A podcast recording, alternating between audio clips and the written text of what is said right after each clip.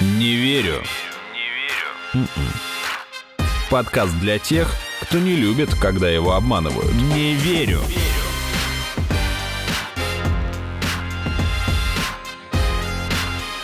Не верю.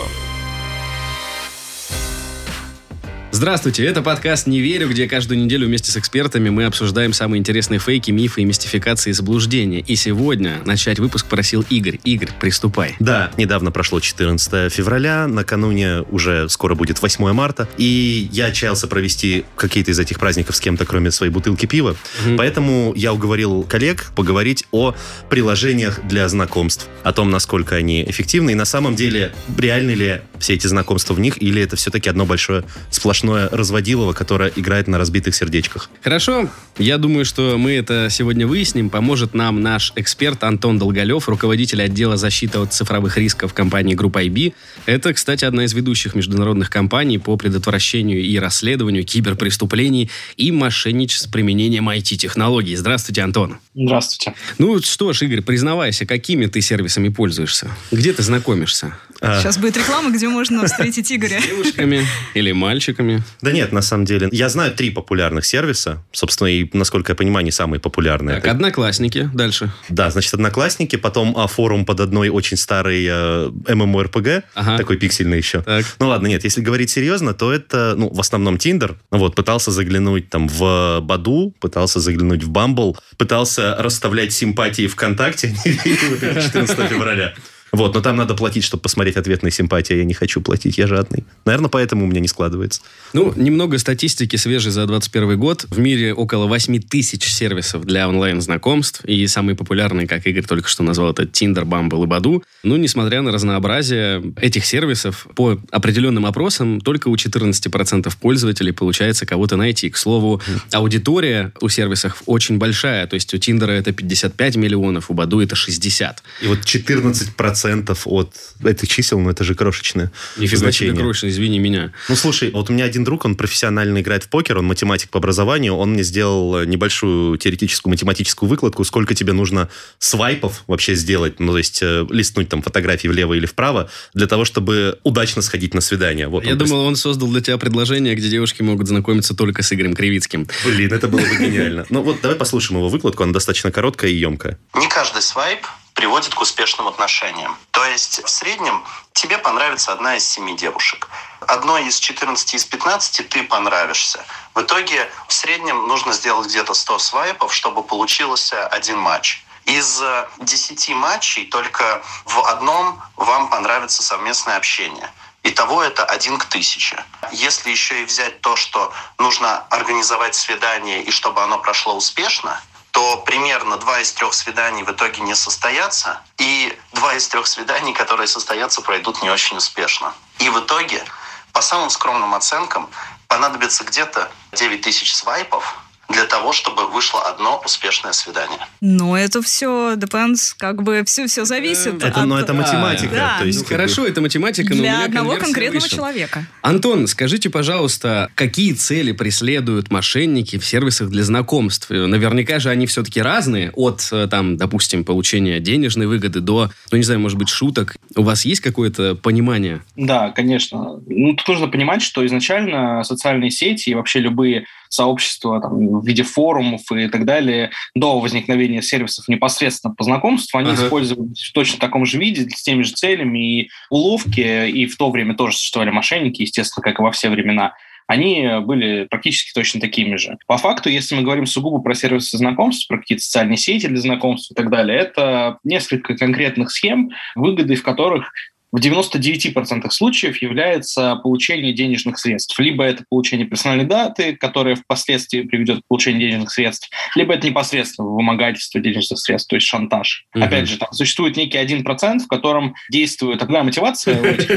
Например, условно, это какая-то разведка, это вполне серьезная история, причем у нас есть кейс, когда даже органы одной из стран, я не могу рассказать подробности, но все же использовали подсадных э, девушек для того, чтобы узнавать информацию на сайтах знакомств, знакомств о конкретных На людях. сайтах О, знакомств? шпионство. Ну, слушай, это классика еще времен Джеймса Бонда, Да. по-моему. Да, это классика, но чтобы на сайтах знакомств. отправляют. Слушайте, а получается, я думал, что всем этим людям, условно обладающим э, какой-то уникальной информацией, им запрещено иметь там аккаунты в соцсетях, не говоря уже о приложениях для знакомств. Артем, ну ты что, они же с фейков сидят. Они же, естественно, не сами это делали, во-первых. Это не раскрывается информация, естественно. Но, Ага. опять же, давайте вспомним, что все-таки 99% это необходимость получения какой-то а, выгоды, Ага. денежной чаще всего.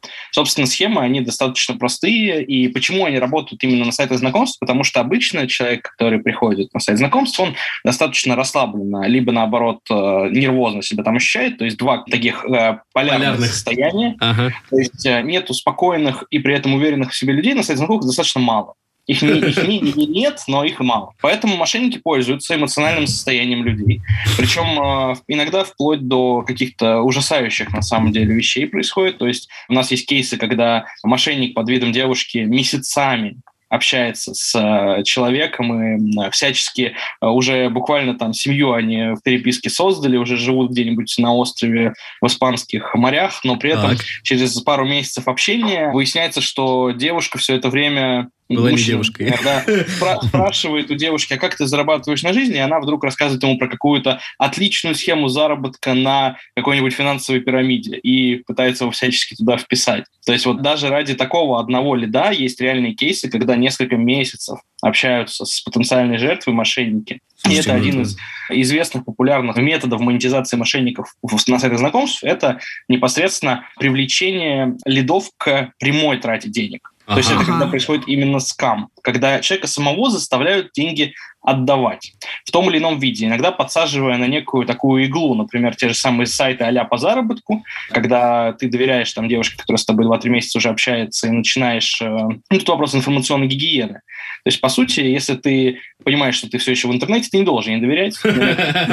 Так делают. И, конечно же, начинается вот это вот, там, например, ой, а знаешь, я там вот начала недавно, месяц назад, пользоваться каким-нибудь там вот этим сервисом по умножению капитала, работает отлично. Вот тебе мои фотки с деньгами, иди вкладывайся. Он вкладывается один раз, что-то там не получилось, она его убеждает, что все норм, давай еще, давай еще, и эти кейсы реально существуют. Антон, а вот можно я сразу расскажу? Я просто как раз сегодня читала просто очень ужасный такой кейс на Пикабу, когда мужчина познакомился с девушкой весьма симпатичной, которая сказала, что она китаянка, присылала ему свои фото, они общались несколько месяцев, и вот, значит, она рассказывает, что она очень успешно инвестирует в криптовалюту на каком-то малоизвестном сайте, куда регистрация только по приглашению. Вот, но как бы ему она делает это приглашение, и он начинает тоже вкладываться в это. Причем он вложил туда деньги и свои сбережения, и сбережения своей семьи. Они общались так несколько месяцев, и в итоге, в конце, когда он захотел вывести эти деньги, то тут возникли проблемы. И, собственно, и девушка его заблокировала, и все деньги, я так понимаю, что там шла о тысячах долларов, э, в общем, у него Во. утекли. Наверное, в приложении ему рисовали графики о том, что Да, его да, да. достаток уже вырос в 10 тысяч да, раз. то есть он прям считал, что все, он очень крутой инвестор, и вот он уже прям заработал себе на всю оставшуюся жизнь. И еще тоже, вот как вы рассказали сейчас, очень распространенная вещь, когда а, с девушкой там начинаешь переписываться, в процессе выясняется, что она вот живет где-нибудь, да, в Испании, там, в Швейцарии или еще где-то, рассказывает, что у нее такой прекрасный образ жизни, там э, отличная машина, свой дом и так далее. И она вот только что выгодно очень провела сделку с акциями и предлагает этим тоже заняться, потому что у нее там кум, либо там какой-нибудь еще Инсайдер знакомый, да, проводит курсы и прям э, может прямо сейчас тебя этому обучить. И она сейчас тебе поможет разобраться, нужно только скинуть денег. Вот, и она поможет как? Либо попасть вот на курсы, и скоро ты тоже будешь богатым. Да, это абсолютно живые примеры как раз вот этой схемы, о которой я и рассказал. Они немножечко варьируются друг к другу, но в целом логика у нее, эта схема абсолютно одна, и на самом деле она существует очень давно. И, как могло показаться, целевой аудиторией являются мужчины. По всем кейсам, которые мы только что обсуждали, есть некая девушка, которая разводит мужчин. Но на самом деле, по нашей внутренней статистике кейсов, которые мы видели, наблюдали и как-то анализировали, Так. э, статистика не настолько однополярна, достаточно все Так, мне надо напрячься.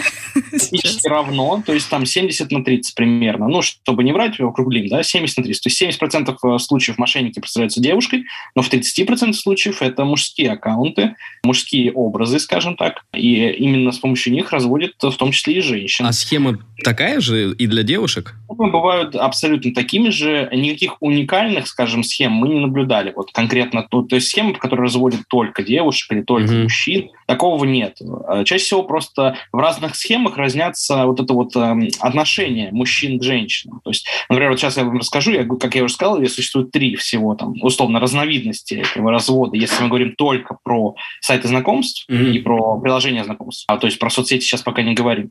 Это была первая, которую я только что озвучил. Вторая, Мгм. тоже очень популярная. Это схема, в которой так или иначе пытаются персонажа, скажем так, которого охмуряют, заставить ввести свои персональные данные. То есть это уже фишинговая некоторая такая активность, когда Мгм. собирают персональные данные банковской карты, либо персональные данные в виде каких-то имени, фамилии, отчества, даты рождения, номера паспорта, чего угодно. То есть иногда просят, говорят, давай куплю билет на самолет тебе, прилетай ко мне. И просят А. скинуть фотку, фотку паспорта. Эти данные собираются, потом продаются в Даркнете как очень ходовой активный товар. Это живые реальные паспортные данные реального человека, по которому есть море информации. Альтернативный вариант – это вы познакомились, неделю общаетесь с девушкой, или там парень призывает вас, пойдем сходим в кино, и скидывает сайт по якобы покупке билетов в какую-нибудь местную кафешку, в какой-нибудь местный кинотеатр э, такого бизнес-сегмента в стиле там лежачие кресла, ну, знаете, такие вот эти Да, истории. да, да. И Сейчас так как это не популярная история, это не сетевой бизнес, Ага. то жертва чаще всего в это верит. На самом деле мошенники в этом плане достаточно серьезные психологи. И вообще все это мошенничество в социальных сетях и в сайтах знакомств, оно сводится сугубо к социальной инженерии.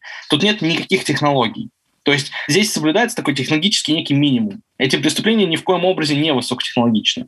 Они все основаны сугубо на социальной инженерии. Мгм. Соответственно, альтернативный вариант скидывают этот сайт с билетами какими-нибудь, или там э, собирают данные на этом сайте, или деньги воруют непосредственно. То есть сайт самого мошенника, фишинговый либо скамовый, неважно, создан для того, чтобы пользователя нашего обмануть. Мгм. И третий вариант, наименее распространенный, но на самом деле у него есть две такие полярные сущности у этого варианта. Это попытка либо шантажа, на неких данных, которые получены, на изображениях там, личного интимного характера, на фотографиях, на там, каких-то данных э, или информации о человеке. Например, он там проболтался, что он, не знаю, деньги отмывает где-нибудь в офшорах, хранит, а его начинают шантажировать, что налоговую. Да Ну, тупо ну, я- проболтался, что он женат, например, а при этом сидит на сайте для знакомств. Да, Ну и такое, да, тоже. Это вполне вероятно. Есть вторая часть, когда просто пытаются с помощью вот этого вот втирания в доверие украсть непосредственно аккаунты от, например, других социальных сетей. Так у нас Ничего был кейс, себе. когда через приложение для знакомств знакомилась довольно известная селебрити. Это было не совсем, скажем, публичной историей, поэтому а страничка была фактически левая, то есть не было реального имени, фотографии были там практически без лица, Ага. Просто вот девушка-селебрити хотела таким образом найти себе человека, который поведется не на ее там статус и селебрити. Это так романтично. Ничего себе. Она Слушайте, я думал, только в кино такое Да. Просто бывает. очень мило. Вот. И как раз-таки мужчина-соблазнитель, скажем так, наш мошенник, он э, заставил ее тем или иным способом, мы внутри кейса не были, то есть просто снаружи его знаем, заставил ее перейти по ссылке на фишинговый Инстаграм, украл Ага. ее данные от Инстаграма, а потом в итоге еще и малварем заразил ее компьютер, и, соответственно, вирус э, в течение трех месяцев собирал все данные, все пароли, все логины, вообще все, все данные о картах, о переводах, переписках. Ну, в общем, это было такое серьезное вирусное заражение. Обалдеть. Антон, а как же А. он знал, то есть получается, что это она? Или то есть он он как-то это вычислил, да, или это... Нет, это, это, я думаю, что это была случайность. То есть, э, да, сорвал джекпот, можно так назвать. Но это частый случай, когда просто крадут эти аккаунты. Просто в данном случае этот аккаунт можно украсть, а потом продать, да, например. Мгм. А, потому что это аккаунт с огромным количеством подписчиков, с галочкой, либо его можно использовать в каких-то своих злоумышленнических целях. В альтернативных случаях это чаще всего причина этой деятельности – это шантаж, естественно. Мгм. Выплата за возврат аккаунта, выплата за то, чтобы не раскрывать твои переписки с компьютера, который вирус там нафармил и так далее. То есть э, тут вот три эти схемы – это самая распространенная история, если мы говорим про сайты знакомств. Не верю.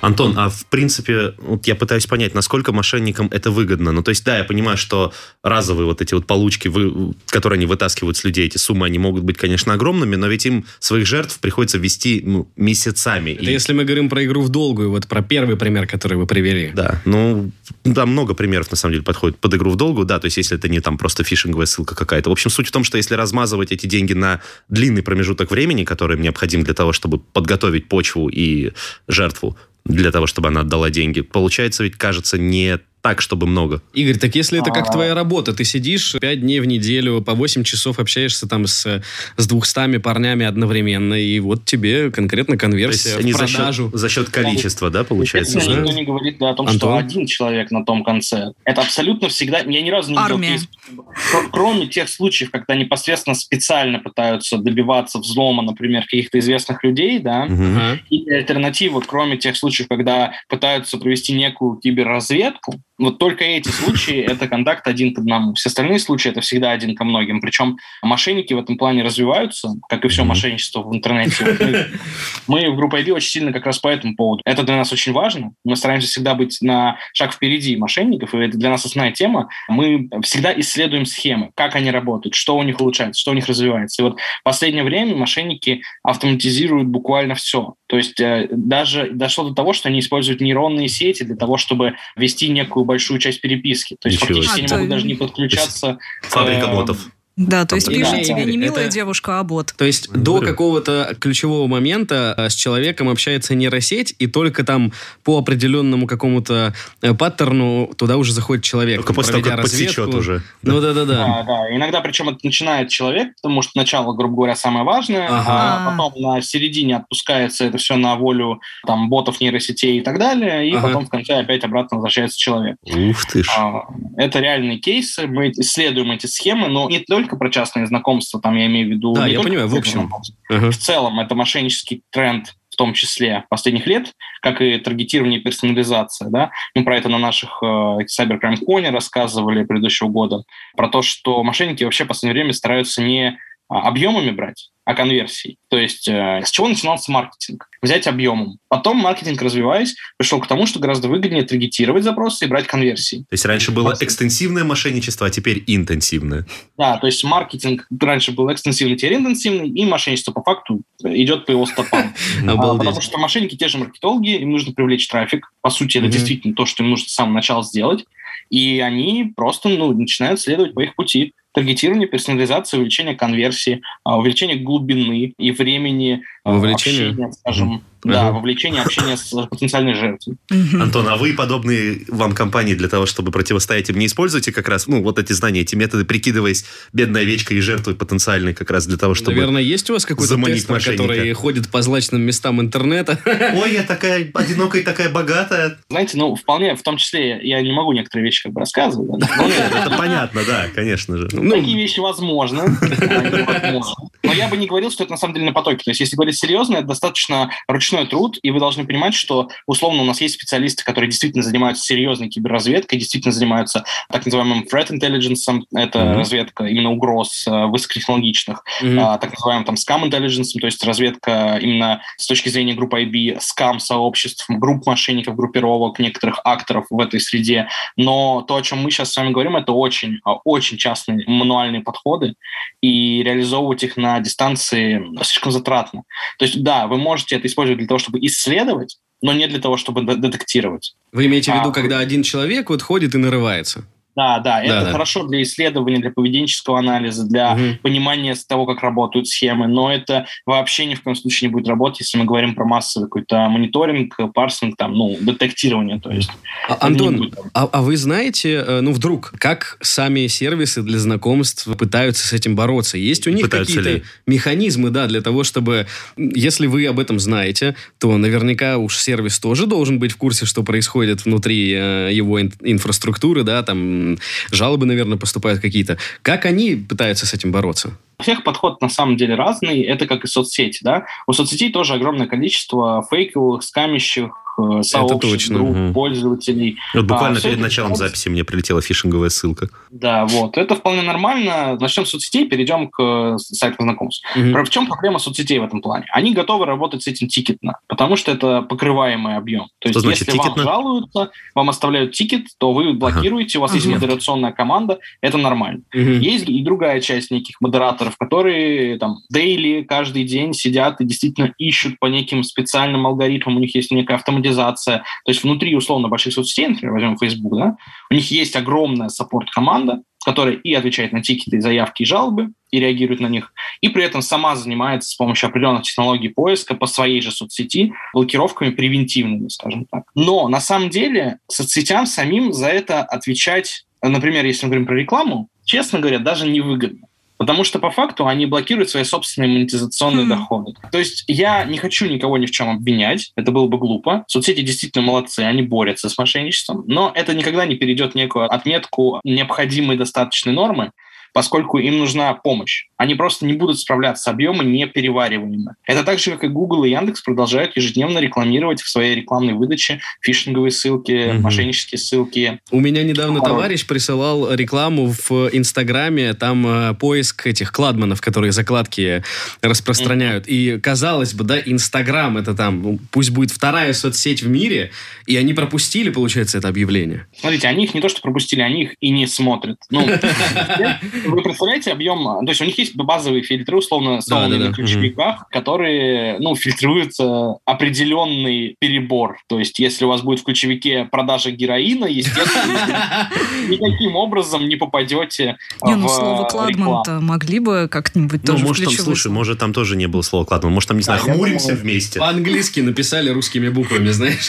Или Да, на некоторые буквы это да. нереальный объем, который переваривать э, соцсеть сама не, имеет возможности. Если они действительно будут выстраивать такие серверные мощности, которые будут позволять им это делать, они, скорее всего, не будут окупаться. Еще и потому, что сами будут блокировать свой же монетизационный Мгм. трафик. То есть это замкнутый круг. Слушайте, ну технологии же дешевеют, э, становятся дешевле, и, наверное, когда-нибудь они смогут, но тут мне представляется... Индусов, айтишников все больше. Да, мне тут представляется как гонка вооружений. Там мы придумываем пистолет, вы придумываете бронежилет. И получается в сфере IT, наверное, это еще более заметно, что кто-то придумал новый алгоритм, вы придумали, как там с ним бороться, или наоборот. И уже через неделю что-то новое появляется. То есть эта гонка будет всегда. Ну, во-первых, да. Во-вторых, э, для этого как раз и нужны компании, как, например, там, наша компания Группа Беда, которая помогает, в том числе соцсетям, да, на- в том числе на коммерческой основе, естественно, мы со своими клиентами работаем на коммерческой основе, но если к нам, например, придет клиент, и у него будет проблема в Фейсбуке, его там бренд будет использоваться для скама, фишинга и так далее, мы, э, естественно, Фейсбуку будем помогать, грубо говоря, мы будем таким санитаром леса,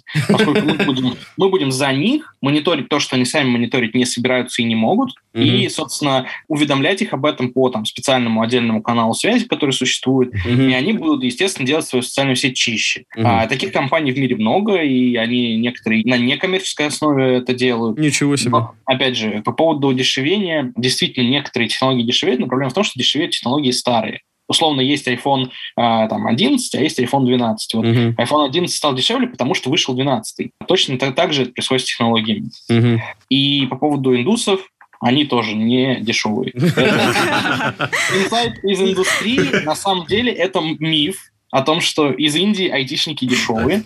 Они гораздо дороже, чем многие другие. Серьезно. Это в последние годы они так стали или Ну, вот такое последние было? лет пять точно. М. Коллеги, звучит как тема для еще одного эпизода. Про мифы.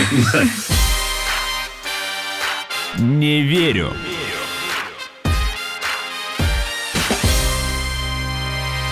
Про сервисы хочется спросить. Да, вы, Антон, сказали, что вы про соцсети, а То вот есть там-то основной доход не на рекламе, как? там основной доход А, на да. продаже премиумов, например, там премиум-аккаунтов. И на рекламе Сервисы- игр в том числе. Ну, Ну-ну-ну, я да-да-да, так понимаю, на Антон. премиумах все-таки больше, чем на Да, у рекламе. сервисов есть другая проблема. Если Facebook там и поисковики в плане рекламы и соцсети, да, они могут хотя бы иметь какие-то паттерны поведенческие, понимание того, как работает эта фейковая, скамовая активность, да, фишинговая, то в случае с сайтами знакомств э, или с сервисами знакомств абсолютно невозможно паттернизировать происходящее. По факту все, что происходит, происходит в личной переписке.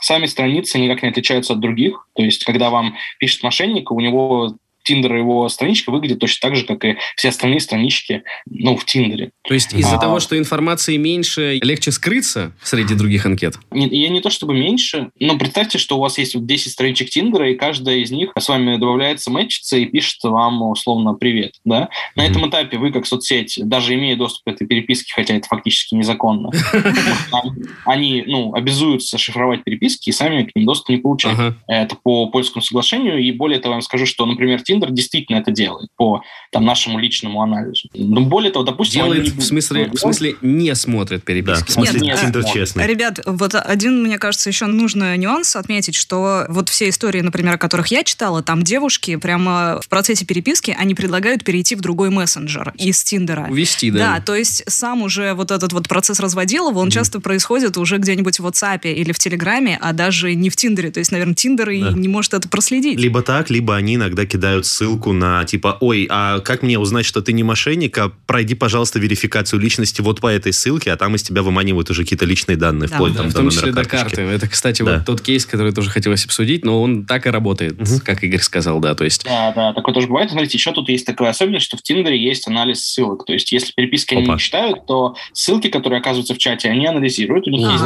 блок-листы. Слушайте, круто. Поэтому они пользуются еще и сторонними фидами блок-листов, и поэтому переманивают вас в другой мессенджер только по той причине, что в этом они не смогут нормально дать вам ссылку. Ничего себе. На ней будет предупреждение о фишинге или о скаме, на ней будет какой-то алерт, поэтому вас переманивают в другой мессенджер. Так вот, на этапе, когда, допустим, даже если бы Tinder следил за этими переписками, да, допустим, они бы нарушили там это свое соглашение и действительно каким-то образом фильтровали их, как вы бы, ну, вот, например, да, как люди, которые, ну, так же, как и остальные люди в мире, может быть, пользовались когда-то этими чатами для этого знакомств, да, по каким критериям вы бы определили мошенника. То есть я бы вот не смог однозначно, например, ну, там, типа, начинает звать другой мессенджер, достаточно хороший критерий, но его невозможно отследить э, технически. А то есть по каким техническим параметрам можно для Тиндера, допустим, даже эту технологию организовать? Ну, вот у меня, как у специалиста айтишного, нет ответа на этот вопрос. Но его, его, его правда, скорее всего, нет. Да. Потому что я сколько раз переходил мессенджеры, я переходил с реальными людьми, ну, я активный пользователь Тиндера, и я вот в Тиндере не сталкивался с мошенниками, но я могу объяснить объяснить почему. Потому что как раз-таки уже на уровне анкет мне понятно. Давайте конкретный кейс возьмем, который я видел десятки, даже сотни раз. Давай. Это, например, когда у девушки есть анкета в Тиндере. Ну, фотография, возраст, может быть, даже заполненные интересы, какая-то информация о себе. Но обычно нет, потому что эти анкеты все под копирку. Девочка, фотография и написано. У меня на 23 число куплен билет в театр. Это прям Ищу... вот в профиле пишут? Это прям, ну, анкету ты, у тебя попадает в Тиндере конкретная анкета. Она в описании указана. У меня, да, в био. У меня есть э, билет на 26 число в театр, ищу компанию. Ищу того, кто купит место рядом со мной. Мне не потребовалось заходить на форум, чтобы понять, первый раз, когда я это увидел, я такой, а, ну, понятно, нормальная история, я периодически сам хожу куда-то один, почему бы не найти компанию? Но когда я в течение одного дня вижу три анкеты с разными фотографиями и именами, но одним и тем же текстом, я понимаю, что это обман. Может, спектакль популярный. Да, и девушек одиноких тоже великое множество. Потом я начинаю эту тему гуглить из интереса, и оказывается, что эти девушки что делают? Ну, создается сайт какого-нибудь там камерный театр на Таганской. Имени Гончарова, на, Имени Гончарова, да. Малый камерный театр имени Мерхольда. Или антикинотеатр. К примеру. Ну, это антикинотеатр, это другой да, это отдельная Хорошо, тема, да. Вот. И девушка тебе предлагает купить билет рядом с ней. Ты заходишь на сервис, там есть выбор места, она действительно говорит, какое место купить купить. Ты покупаешь билет, но какая незадача? Выясняется, что в лучшем случае, в лучшем случае, это реальный кинотеатр, точнее, реальный театр, не сотрудники Ли так э, продают билеты. Но таких случаев я встречал единицы. А в основном это несуществующий театр, несуществующий спектакль, и человек просто отдает деньги мошеннику, думая о том, что он купил билет на какое-то мероприятие. Иногда даже не один раз отдает деньги, потому что я читала такие случаи, когда человек пытался оплатить, ему пришло уведомление, что не удалось оплатить. Обалдеть. Второй раз он оплатил. Тогда ему перезвонили из техподдержки и сказали, вы знаете, нам нужно оформить возврат, а еще раз там, э, типа, напишите в службу поддержки и укажите данные своей карты. О, Господи. И Офигеть, да. ну это намного глубже, чем я думал. Обалдеть. Два раза оплатить еще и номер карты, ё-моё. Да. Ну вот, Антон, вот, э, к примеру, вот когда я вижу третий или четвертый подобный текст одинаковый, я могу определить, что... Но я согласен с вами, что алгоритм, который будет отслеживать таких людей, его трудно придумать, потому что, ну, меняется театр, там, не знаю, на цирк, и уже все, наверное. Не, ну, а в принципе, может, как-то можно отслеживать количество одинаковых текстов, в анкетах, если ты говоришь, что они ну, под меняется, копипаст. Ну, создается новая изобретательные анкета по левой симке, и меняется текст, да. Да, это разумный, на самом деле, подход к одинаковому тексту. И он, на самом деле, один из самых очевидных, имеется в виду, что о нем действительно думали. Даже, более того, у нас был некий коммуникейт с определенным сервисом, который я не могу называть, который очень хотел условно похожий сервис по внутренней борьбе с проблемами, да, и это был один из первых подходов, который мы пытались там побрейнштормить. А в нем есть одна большая проблема. Эти тексты — это нестабильное некое поле, то есть оно постоянно меняется, его нужно слишком часто перепроверять. А если ну, представление о работе с таких больших сервисов, оно должно сформироваться начиная с того, что это огромная система с огромными базами данных, с нереальным количеством количеством ежедневных изменений в этих базах данных. И делать некие дабл-чеки, трипл-чеки этих данных просто слишком затратно. И этот процесс это... не автоматизировать? Ну, Игорь, там объем информации такой большой, что тебе ЦОД придется выкопать рядом, построить, который будет заниматься только этим. И то, скорее всего, он не вывезет. верно, абсолютно верно. И, скорее всего, этот ЦОД при этом еще и окупаться абсолютно не будет, потому что, я Конечно. для вас борьба с этими мошенниками – это вопрос сугубо репутационный. На нем Да, да. можно. То есть, да, репутация стоит денег, это абсолютный факт, но имеет ли она роль какой-то, окупает ли она инвестиции, вот это большой вопрос. Легче сделать маленькое сообщение про то, что берегите себя, не поддавайтесь на там какие-нибудь Приглашения маши- да, приглашения. Это у всех приложений есть, и я так понимаю, они защищаются как в театре. Гардероб не несет ответственности за потерянные вещи. Здесь, наверное, такой же. смысл. Про кинотеатр Игорь сказал. Второй кейс, я с ним сталкивался, чтобы не соврать, года три назад, наверное. Это ты Я про тогда- антикинотеатр как Да, раз? я тогда э, использовал э, чат, чат-бот в, во ВКонтакте. Есть, э, не будем делать им рекламу, короче, большое сообщество. Они запустили в свое время один из первых чат-ботов для знакомств. Делаешь анкету, и просто чат-бот тебе вкидывает по очереди анкеты пользователей. Ты, если нажимаешь единичку, и другому пользователю показывают твою, если он нажал Ну, единичку, вам дают ссылки перекрестные друг Тот же самый свайп и матч, по сути. Так вот, и меня пытались вот так вот развести. Я познакомился с девушкой, она со мной пообщалась недолго и говорит, давай сходим, посмотрим кино. Я говорю, давай. Но я не люблю вот большие кинотеатры. Есть вот антикинотеатры, где зал небольшой, где можно прийти посмотреть. Я такой, типа, ну окей. Кинул мне ссылку, я перешел, посмотрел. Я не буду врать, меня правда что-то смутило. Там был нормальный сайт, там были более-менее адекватные цены, там 1200 что-то было за сеанс, но там вы одни, типа, в большом зале сидите. Но что-то не срослось, и потом та же самая история. Я там в течение недели вижу 4 анкеты подряд, в которых такой же текст, приглашение. в- То есть у нее в анкете было написано «пойдем в кино», но о том, куда она зовет, я узнал в переписке. А потом это начали писать вообще в анкетах, и я тоже почитал, многие люди Обленились реально, вообще. да, покупали, и выясняется, что там люди, которые приезжают потом смотреть сеанс ночью, они же еще и ночные, там же как это, ну, типа девушка Ну тебе да, да, предлагает в ночью вместе с ней в закрытом помещении посмотреть только кино. вдвоем. Только вдвоем? Только вдвоем, да. И многие на это велись. Кто-то приезжал, и там, не знаю, чебуречная, условно говоря, закрыта уже в 2 часа ночи, и Это ничего в нет. лучшем случае. В лучшем случае, да. В худшем... Их встречали люди с дубинами. Нет, люди с Ну, в дубинами... смысле, с бейсбольными это, битами. это третий кейс. Люди с дубинами. Давайте я расскажу вам о том, как работает этот кейс не в приложении для знакомств, а потом расскажу, как это перешло в приложение для знакомств. Известная история. Парень цепляет девушку в баре. Они едут к нему или к ней. Дальше у них э, случается близость интимная. Да, и она его радует тем, что на самом деле эта близость, она стоит денег. И она куртизанка, так выразимся. И то, что между ними произошло, это стоит там, условно говоря, энную сумму рублей. Большую. А он не хочет за это платить, и дальше либо приходит мужчина в кожанке, который объясняет ему, что я крышу эту мадам, и ты должен денег, либо выпрыгивает из шкафа. Разные абсолютно были схемы. Но эта история, мне кажется, еще она была до интернета. Либо там вот такая около нулевых. Ты на такой попадался? Я нет, но две недели назад армейский приятель моего лучшего друга знакомится с девочкой в Тиндере. Они договариваются поехать на свидание, благо он гулял с друзьями. Они просто заметили случайно, что она приехала на машине, ее высадил некий человек из нее, и она вот, э, пока они стояли у ТЦ, он ждал, сидел, смотрел, и она действительно его позвала к себе, но как бы это настолько было странно, и вот мой друг заметил, что там их ведут и крышуют, что он там слился с этой историей, а потом они начали гуглить, и вот такая история сейчас есть, что та же самая схема. Девушка из Тиндера, у вас происходит с ней секс, и потом тебя предупреждают, что на самом деле он стоит денег. Вот такой Да, тиндер-сюрприз. да, просто они вот доставку, условно говоря, этого сервиса сделали из бара в приложение для знакомств. Ну, мне кажется, еще очень похожие истории, на самом деле, где даже до, собственно, не доходит. А, Так. Да. И связаны они с походами в ресторан. Ой, это, это вообще классика. У меня так в Питере знакомые попались. Давай я коротко свою историю, потом ты. Кальянные. Это вот просто в прошлом году было огромное количество постов и расследований.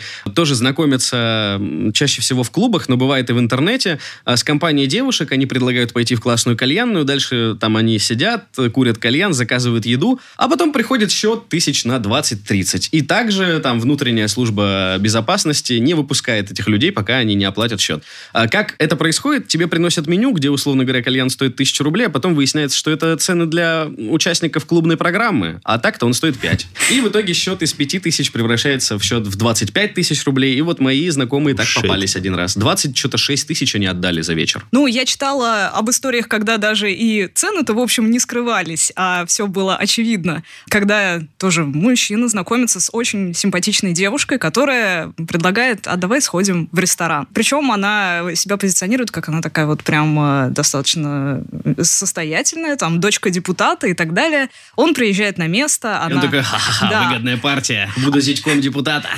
Вот, она выходит из белого БМВ и говорит, ну, давай вот поедем в такой-то ресторан, я знаю, там точно хорошо. Заходят они при этом в какую-то там халупу, э, то есть э, очень маленькое заведение с обшарпанными стенами, якобы люкс, но как бы видно, что это не особо-то люкс, где никого нет, и приносят им меню, где тоже там бокал шампанского там за 3000 рублей, салатик там за 5 и так далее. И девушка просто заказывает, а мужчине, ну, стыдно отказаться. Тут Мгм. просто вот действительно социальная инженерия работает. То есть э, она его разводит на большие траты, им это приносит, естественно, качеством не на 5 тысяч рублей, ну, а в итоге потом приносит счет на 18-20 тысяч, а то и поболее, вот, и ему приходится это все оплатить. А девушка просто говорит, что ей нужно припудрить носик и исчезает в туман. Не верю.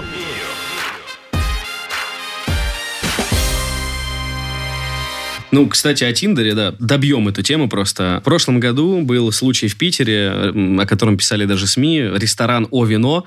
Его нету на картах, его нельзя найти в интернете, и о нем знали только пользователи Тиндера. Что происходит? Э, Знакомится мужчина с девушкой, она предлагает куда-то сходить. Они идут в какое-то любое место, но рядом с этим рестораном, либо даже не рядом. Ей там не нравится, и она предлагает пойти в другое место. Естественно, мужчина, ну, в большинстве случаев, в абсолютном большинстве случаев соглашается, потому что, ну, как отказать? Ну, не нравится девушке. Они едут в это место, и там классическая история, где тоже приносят счет там на 18-20 тысяч рублей, а если платить ты не хочешь, то приходят мужички и объясняют тебе, что ты должен заплатить. И эта схема, почему за нее СМИ схватились, то, что туда ходили исключительно по эксклюзивным приглашениям из Тиндера. Ну, то есть туда никак по-другому, по большому счету, попасть нельзя. Ни вывесок, ничего. Открывалось оно там в 9 вечера, то есть оно не работало до определенного времени. И туда приходили девушки, конкретно зазывавшие мужчин из Тиндера. Вот такая вот прелесть. Ну, такой вопрос к Антону. А, собственно, если я... Ладно, я не могу, наверное, выступать в роли мужчины, но я спрошу тогда от вашего лица этот вопрос. А что, собственно, делать? Как это сразу распознать, что тебя собираются развести? Ну да, то есть есть какие-то для пользователя рекомендации, как себя обезопасить, Антон? Тут нужно начинать с того, что есть, в принципе, понятие о цифровой гигиене базовой, которые нужно всегда соблюдать, вне зависимости от того, на сайтах вы знакомств, сервисах знакомств, где-то еще. Например, там одно из базовых – это, в принципе, никогда не распространять свои персональные данные никому нигде в интернете и и знать о том, что все, что вы в интернете разместили, остается там навсегда. Второе – это, в принципе, своими денежными средствами аккуратнее владеть и управлять. Эм, Я имею в виду то, что многие люди считают, что, условно говоря, если можно потратить какие-то деньги, указанные в переводе, то будут потрачены именно эти деньги. Важно понимать, что если вам, допустим, предлагают купить билетик кино за тысячу рублей, казалось бы, не такая страшная сумма, и вы готовы ей даже, может быть, там рискнуть, да? А все равно за этим может стоять перевод гораздо больше, во-первых. Просто он будет скрыт в неких Скрытый. технических параметрах. Либо у вас просто будут красть целиком все ваши данные карты, персональные данные, еще какие-то и так далее. То есть это общие подходы к цифровой гигиене. Не оставлять нигде своих персональных данных, лишний раз подумать, проверить сайт, на котором находитесь, прогуглить отзывы, проверить данные регистрации этого сайта. Это все доступно. Это непонятно и неизвестно, там, скажем, рядовым жителям да, России, но это доступно абсолютно. Есть сервисы, которые позволяют это делать. И лишний раз просто вбить в интернет там, сайт, ресурсы или вообще происходящее, описать как-то, в принципе, чаще всего поможет. А второе, по поводу конкретно сайтов знакомств, тут нужно понимать, что вот эти паттерны некоторые, например, те самые одинаковые тексты в описании профиля и прочее, это вы должны сами уже детектировать э, с точки зрения как бы своего осознанного опыта. Все правильно было сказано, что впоследствии уже понимаете, что там это одни и те же профили с одними и теми же описаниями. Впоследствии, к сожалению, впоследствии. Да, но опять же, и третье правило, наверное, тогда не делать никаких поспешных решений. С горящей головой никакие решения не принимать, ни на что не соглашаться, лишний раз подумать, перепроверить, дать себе выдохнуть. И опять же, тут еще есть четвертый шаг, ну, четвертый пункт, скажем так, он гораздо более важный. Не всегда то, что может выглядеть как мошенничество, действительно мошенничеством является. То mm-hmm. есть не всегда мы даже этих людей сможем подвести под какие-то статьи, это вообще очень сложно. Не всегда их даже можно классифицировать как мошенники, потому что, например, у меня есть кейс, вот из последнего, есть э, специальные чаты в Телеграме, в WhatsApp, где, например, девушки или парни собираются вместе, чаты по интересам, скажем, скажем так, они собираются там для того, чтобы договориться, что они пойдут в определенное место и будут там, скажем так, цеплять и разводить людей на там, бесплатные напитки, коктейли, на прочее, прочее, что вполне может трансформироваться в те схемы, о которых мы с вами говорили. Эти же чаты могут работать не только уже в реальной жизни, но они могут спокойно перекочевывать в любые мессенджеры, в любые соцсети, в любые сайты, приложения, сервисы знакомств. Поэтому это даже не мошенники. И мы никогда этих людей не подведем ни под какое мошенничество, ни юридически, ни де-факто, поскольку в их э, действиях нет состава преступления. Они просто, две девушки незнакомые, договорились найти какого-нибудь парня в соцсети, сказать ему, пойдем в ресторан и там покушать за его счет или попить там вина, да. Естественно, это классифицировать как мошенничество не получится, и поэтому тут очень тонкая грань. Проблема, которую нужно решать в первую очередь, это проблема законодательная поскольку очень мало стран в мире имеют хорошее цифровое законодательство, и вообще такие кейсы могут рассматриваться хоть как-то как незаконные. Поэтому многие люди не боятся. То есть многие мошенники на той стороне, они просто не боятся ответственности. Они анонимизированы, они в интернете, они в приложении никакого юридического отношения не имеющего к России. Они в там, нашей прекрасной стране сами при этом могут находиться в любом городе, ну, не весь где. Соответственно, у них риски минимальные. Они ничего не теряют, занимаясь этой активностью. И это самая большая проблема. Это та причина, по которой это никуда не денется в ближайшее время. И это не только в России так.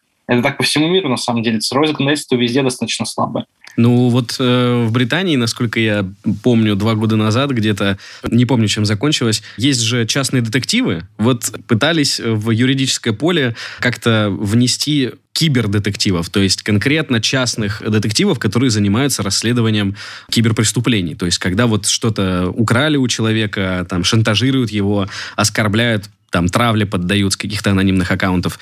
Вот вы про это говорите, когда преступления и какие-то нарушения в сети станут уже юридической ответственностью для тех, кто их совершает. Да, в том числе, потому что, например, у нас тоже в ГББ есть отдел расследований, который вообще, на самом деле, начальник всей этой компании, и там с 2004 года были первые расследования преступлений в том или ином виде. Сейчас он разросся до там, действительно больших масштабов, делают международные кейсы регулярно. И проблема в том, что, например, в России наши расследования всегда вынуждены, именно вынуждены, сводить все происходящее к нормам нормам действующего законодательства искусственным образом. То есть фактически, а, может быть, действительно существует мошенник или там человек-преступник, который занимается той или иной активностью, но его активность никоим образом невозможно... А, Подвести под статью? Да, подвести ни под какую реальное законодательное основание. А, поэтому приходится придумывать, изощряться, находить какие-то дополнительные факты, дополнительные доказательства, ну, практически искусственно лепить обвинение в одном, хотя на самом деле оно обвиняется в другом, только по той причине, что нет возможности вообще никакой этому человеку реальную деятельность. наказание. Притом он действительно виновен. Это не та же история, когда, знаете, шьют дела, как это называют там в фильмах э, про какие-то посадки, условно рассказывают о том, как человека там посадили ни за что. Тут есть за что, но при этом... Посадить не могут.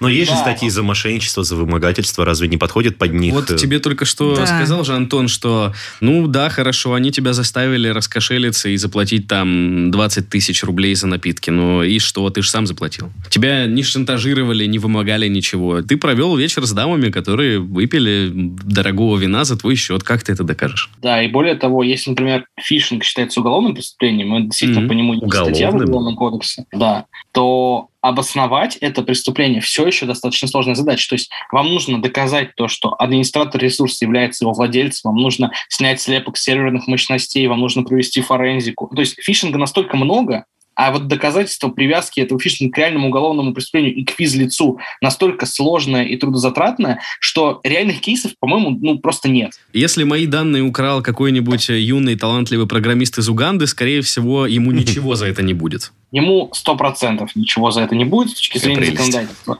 Все кейсы, которые можно там, считать э, положительно случившимися, это скорее исключение, подтверждающее правило. Все, переезжаем в Уганду.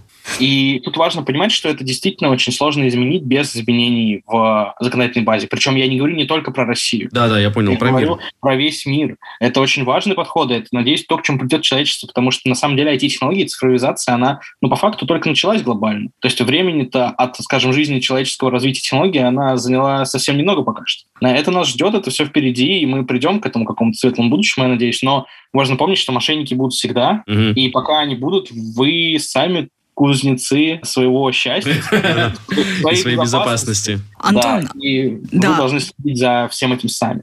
А вот мне еще очень интересно спросить про шантаж, потому что, по-моему, это тоже достаточно распространенная штука. Вот вы и сами про нее говорили. Два вида. Первый Да. это когда тебя развели на интимные фотки и предлагают Да. их, э, И и на- точнее угрожают, что их распространят. А второе это когда даже фотографий нету, но вы, допустим, попереписывались, и там что-то аморальное, к примеру, да? Да. И скрины переписок предлагают распространять. Например, я я просто могу вспомнить случай, когда мне знакомый писал, что если тебе вдруг пришлют что-то обо мне неприятное, пожал- Ну, пожалуйста, не открывай эту ссылку. То это есть очень я, часто. Да, я так понимаю, что это как раз был случай шантажа. Во-первых, вот что в этом случае лучше делать пользователю? Терпевшему, я бы сказал. Да, потерпевшему, потому что, ну, с одной стороны, действительно ли э, эти люди, там, мошенники могут это там потом разослать и так далее. И вот неужели вот в этих ситуациях нельзя засудить? Ведь вот это, наверное, под вымогательство как-то можно подтянуть? У меня есть кейс, но давайте послушаем Антона. Да, Антон, скажи. А, Во-первых, ну, конечно, я хотел бы посоветовать, в принципе, не приводить к тому, чтобы это было возможно. Это самое простое решение этой ситуации. Ну, все то мы есть- люди. Да, я, я- понимаю, поэтому, собственно, ну, ответ какой на вопрос? Подвести можно все что угодно, под что угодно, если при этом собрать достаточно сильную доказательную базу. А в случае с описанным кейсом сбор доказательной базы критически сложен. То есть это фактически вы должны обратиться непосредственно к владельцу серверных мощностей, держателю этой переписки в физическом виде. Это компания, например, там Tinder, если это произошло в Тиндере, да, вы должны обратиться в компанию Tinder, то есть компанию владелец Тиндера. А она вам должна предоставить доказательства, то есть слепок, э, образ серверов, в которых лежит эта переписка. Это будет физическим доказательством шантажа. После Мгм. этого вам нужно найти физлицо. Тут начинается вопрос, как вы будете это делать. Ну то есть, да. ну, а, мошенник, который вас шантажирует, это некий человек. По Вы IP ничего нем не вычислю. знаете.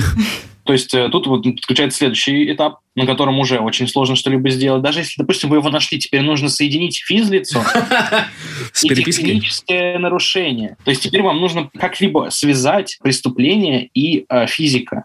И на самом деле эта задача, она сложная даже для органов и для отделов расследований в компаниях типа нашей. То есть эта задача абсолютно нетривиальная. А если вы говорите о себе как о физическом там, лице, да, для вас это будет практически нереализуемо с нынешней там, законодательной базой, да, и очень дорого. Дороже, меня- чем просто смириться, честно говоря, и сделать, ну, как бы принять себе урок на будущее, никому там свои фотографии не распространять. Не верю.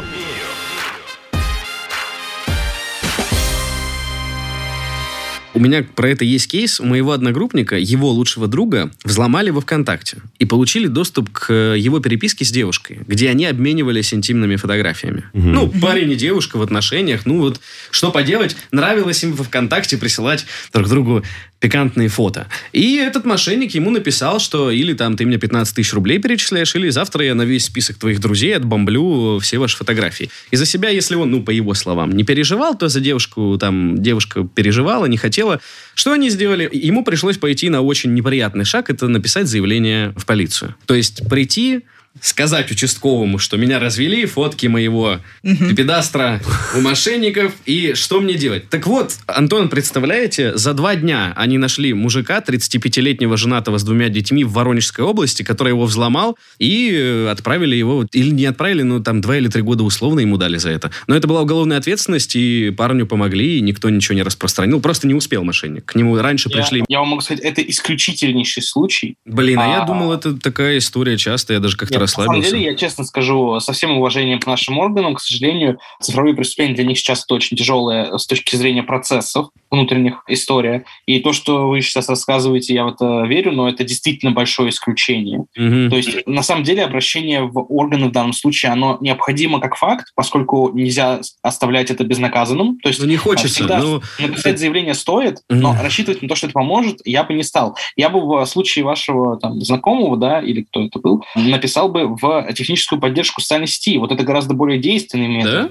И когда вас взломали, вы всегда можете связаться с технической поддержкой довольно в срочном порядке. Например, у того же ВКонтакте она работает на удивление хорошо А, а смысл? Эти фотографии уже украли. То есть он скопировал их себе там на компьютер, на облако, и хорошо, аккаунт мошенника заблокируют, доступ вам отстраниться вернут, но информация уже ушла. Нет, я понимаю, да, смотрите, но тут важно факт чего? Факт того, что, э, я так понимаю, эти фотографии, они должны были рассылаться мошенникам с аккаунта самого человека. А, ну да, но он же может также постучаться всем, у кого личка открыта. Ну, Окей, в принципе, наверное, это проблема. Но опять же, я тут вижу технические решения, их много. Ага. А, например, у того же ВКонтакте, да и вообще у большинства технических провайдеров, там, социальных сетей, есть очень хорошие сервисы по техническому анализу изображений. И опять же, если эти фотографии есть у мошенника, он их украл, а у вас есть оригиналы, поскольку он украл их у вас, то, очевидно, у вас Так. есть оригиналы. Вы можете спокойно в технической поддержке там, социальной сети об этом сообщить. И в том числе, сейчас мы уйдем в дебри такой истории, как хэширование изображений.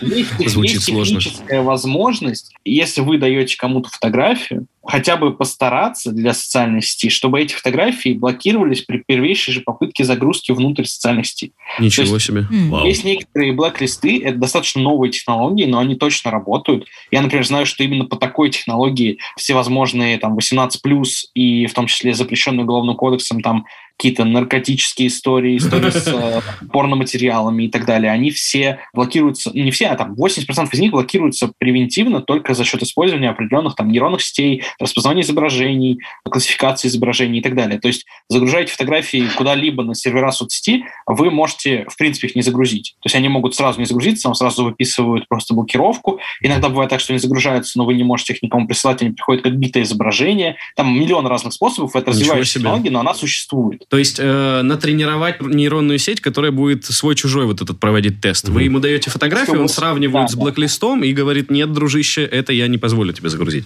Да, по факту Интересно. даже, на самом деле, если у вас есть прям исходники изображений, все гораздо проще, просто делается хэширование этого изображения, то есть превращение этого изображения в уникальный там буквенно-циферный Понял, код. понял. Ага. И если мошенник, э, который эти изображения украл, будет пытаться их кому-то отсылать, если все сработает как надо, давайте так, есть шанс, то, что вы избавитесь от проблемы. И я не говорю, что он там большой, что он стопроцентный, но он есть. Технология существует, Интересно. попробовать стоит. Слушайте, круто. Вот это действительно интересное э, решение. Только хотел сказать, что придется тогда Пипедастер показывать всей службе поддержки ВКонтакте, но если вы говорите о том, что это хэширование, то тогда да, мы А ты просто фактически- перейди в другой мессенджер. Да-да-да, Игорь, да.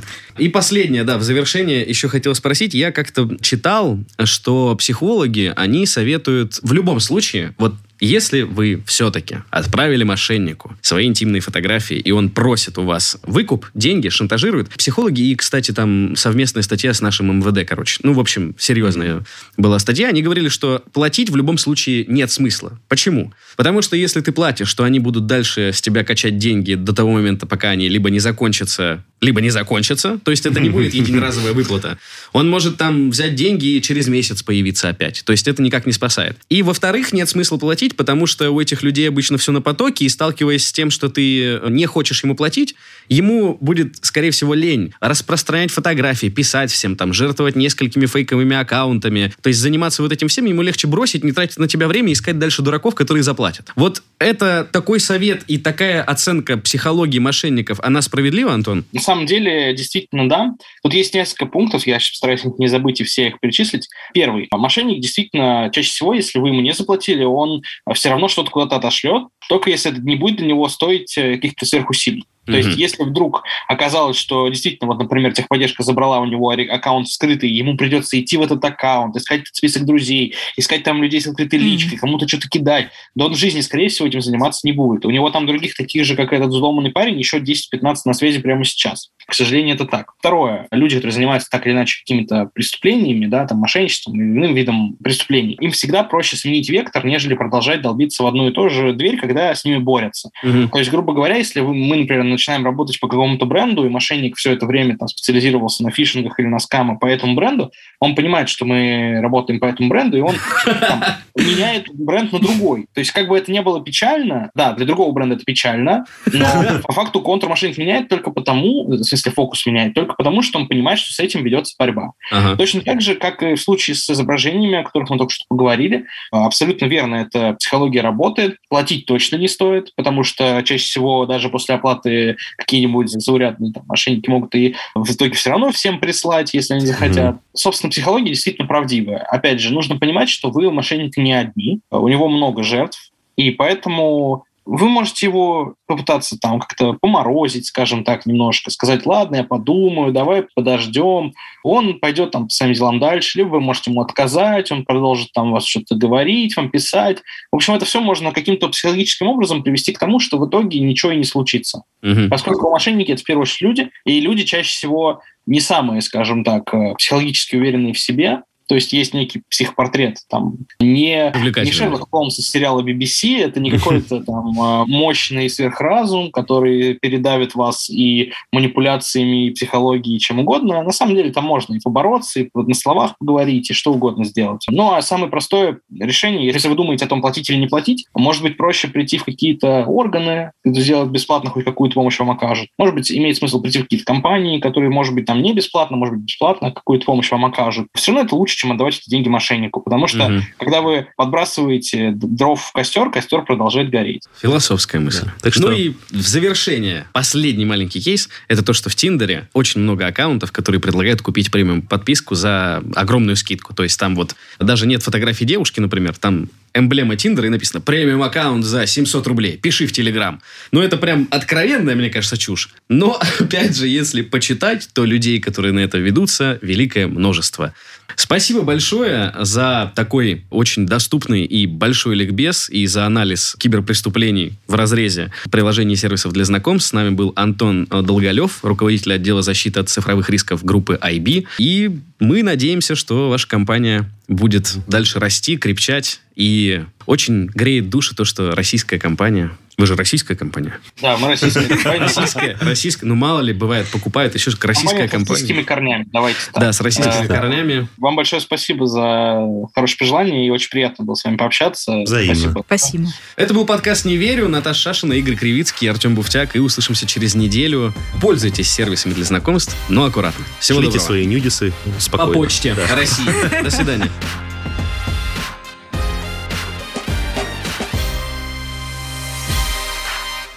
верю. Не верю. Слушайте эпизоды подкаста на сайте ria.ru в приложениях Apple Podcasts, CastBox или SoundStream. Комментируйте и делитесь с друзьями.